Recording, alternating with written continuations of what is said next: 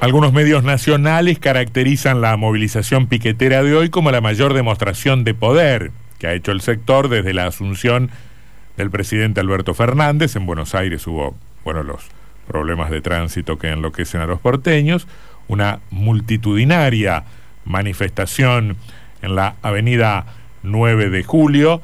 los movimientos sociales advierten que podrían protagonizar la semana que viene un gran acampe por tiempo indeterminado en la puerta del Ministerio de Desarrollo Social si no tienen respuestas a sus demandas. Asegura que hoy se han movilizado unas 100.000 personas en, en Buenos Aires. Ayer el gobierno había intentado desactivar la, la protesta eh, a través de algunos anuncios formulados por el ministro de Desarrollo Social, eh, Daniel Arroyo. En la ciudad de Paraná se vieron algunas manifestaciones en la zona del túnel, eh, encargadas por el, Polo Obrero, tuvieron a cargo de esas marchas, y otras de barrios de pie en la zona de calle Carbó, creo que a la sede del Ministerio de Desarrollo Social de la Nación, que tiene oficinas en esa avenida. Julián Jarupkin es coordinador provincial de barrios de pie libres del sur en, en la provincia de Entre Ríos. ¿Qué dice Jarupkin? ¿Cómo va?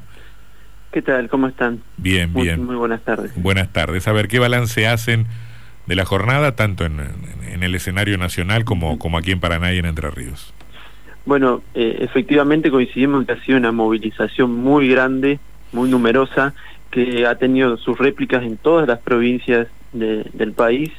Este, la mayoría de, los casos se hizo eh, acciones en conjunto con, con organizaciones del Frente de izquierda, eh, más el frente piquetero diríamos, eh, con, con nuestra organización que siempre ha estado también en posiciones críticas de, eh, de todos los gobiernos que, que, no han podido dar una solución concreta a los problemas de la gente. Y eso, bueno, está a flor de piel. hoy también está escuchando a, varios periodistas que hablan de la situación económica y, y lo difícil que está la recuperación y la suma de eh, esta situación social compleja, la suma de nuevos puestos de trabajo que se van perdiendo y mm. que las recuperaciones de esos puestos de trabajo son muy precarias, son en negro o son temporales.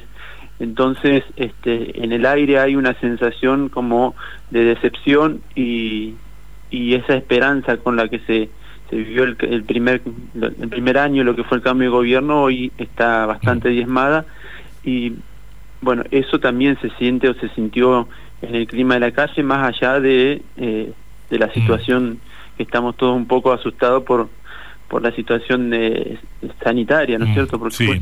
Eh, gracias a Seferino que nos aporta un dato que ya vamos a ir dando más adelante, pero quería preguntarle, Harupkin, eh, eh, en torno de las de las demandas tienen que ver con básicamente con un incremento de los de los montos de los diferentes planes.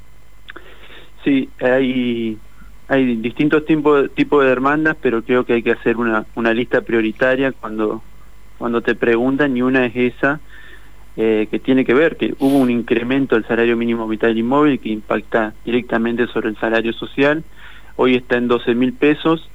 Eh, hace más o menos unos 10, 12 días empezamos una campaña por redes que se eh, que se efectivizó el viernes pasado, en, Paraná no lo replicamos, pero sí se hizo en Buenos Aires por el aguinaldo, que, que bueno, que como dijeron ustedes al comienzo de la nota, se, con el anuncio del aguinaldo intentaron desactivar lo que era la movilización de hoy, este pero no, no es suficiente porque justamente la inflación va a dar cerca de un 50% este año, ya bien ya venimos diezmados alrededor de un 15, un 18% en el bolsillo de los compañeros y compañeras del año pasado y bueno, esta es una de las principales causas de por qué también pedíamos no solamente que, haya un eh, un acompañamiento mucho más fuerte hacia el, hacia el sector, sino que también que se tomen políticas de cara al pueblo. Hoy están eh, con ingresos que no tenían el año pasado, con la venta de, las commodities y además la recaudación por el impuesto a la riqueza,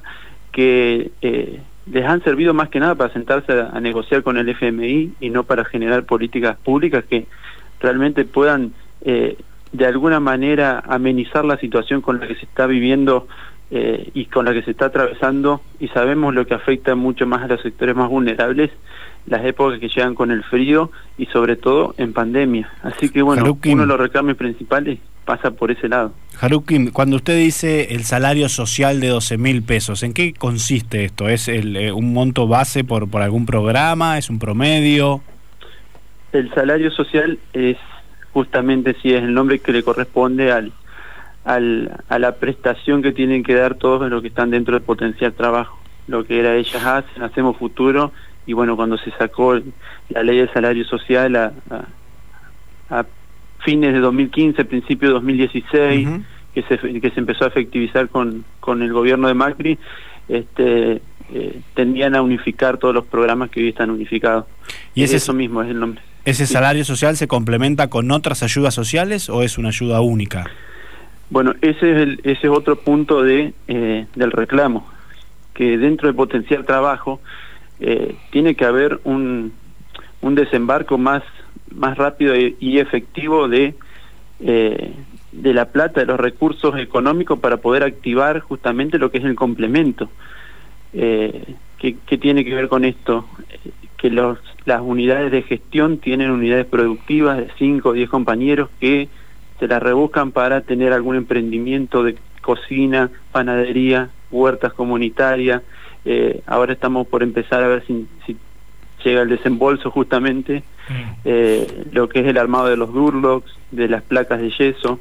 Entonces, se puede crear trabajo siempre y cuando haya una agilización sobre esta, esta cuestión de los recursos. ¿Y cómo se operativizan esos recursos? ¿Cómo llegan a territorio? a través de asociaciones civiles que, que tienen la- las organizaciones sociales. Eh, previamente, obviamente todo esto está, está previamente aprobado. Los municipios, sobre todo los municipios grandes, tan- también tienen unidad de gestión y también tienen como Paraná, como Concordia, eh, gente que está cobrando los salarios sociales, que está trabajando y cumpliendo las horas dentro de la unidad de gestión municipal. Pero eso a través del Ministerio de Desarrollo Social de la Nación. Exactamente. Y todo eh, está eh, llevado adelante por eh, organizaciones sociales como, bueno, Libres del Sur, movimientos eh, territoriales, eh, el movimiento Sí. Evita y demás. Sí, sí, exactamente. Y como te comentaba también hay algunas, este, algunos municipios también eh, tienen esto y incluso algunas provincias han- se han hecho de algunos cupos de, de salarios sociales del potencial trabajo. ¿Y quién, quién controla esos fondos, el flujo de esos fondos? Porque yo escucho por ahí muchos dirigentes políticos que dicen está bajando mucha su- ayuda social, pero no sabemos si se controla o no. Respecto a que al, al, al monto si lo reciben las personas o si no, Sí, si hay rendiciones de gastos, control de- de- del flujo Claro, de esos eso- fondos. Eso justamente hay, hay un presupuesto para personas idóneas en esos cargos dentro de las asociaciones civiles. Nosotros tenemos contadores, tenemos todo en, en orden y a la vez hacemos eh, hacemos un paneo que aunque no lo tenemos como obligación de, de los precios y cantidades y Ujú. comparamos y, y tratamos de comprar lo mejor para, para que sirva, ¿no es cierto? Lo mejor y lo que no, no, no sea un precio muy elevado. Claro, pero lo hace la Sí. propia asociación civil, no el Estado ya. la- Exactamente, exactamente. En esos casos lo hace la asociación civil. Y las caso- planillas, las rendiciones de cuenta, ¿las presentan ante quién? La presentamos ante el Ministerio de Desarrollo Social. De y la Nación. su- sus organismos de evaluación. Claro. Eh, Jarupin, ¿qué, ¿qué están viendo como novedoso, como relativamente novedoso? Malas noticias, por supuesto, en este contexto de, de- pauperización, en, en el agravamiento de la, de la cuestión social. ¿Qué están viendo como novedad, si es que hay alguna en los barrios de Paraná? Lo que se está viendo ahora es que, que lo vemos, viste, con un- una preocupación que también fue una anticipación en su momento, es que están empezando a haber casos de contagio dentro de, de los compañeros y compañeras de las organizaciones, porque también hay contagios en los barrios. Y que si eso se llega a disparar este mes o, o en entradas del mes que viene, va a complejizar un poco lo que parecía que estaba eh, de alguna manera eh, bajando, diríamos, descendiendo. Claro. Y estábamos cerca de los 40.000 casos y estamos cerca de los 20, 23, 25 eh, a nivel nacional, pero a nivel local también hemos bajado unos 200, 300 casos por día.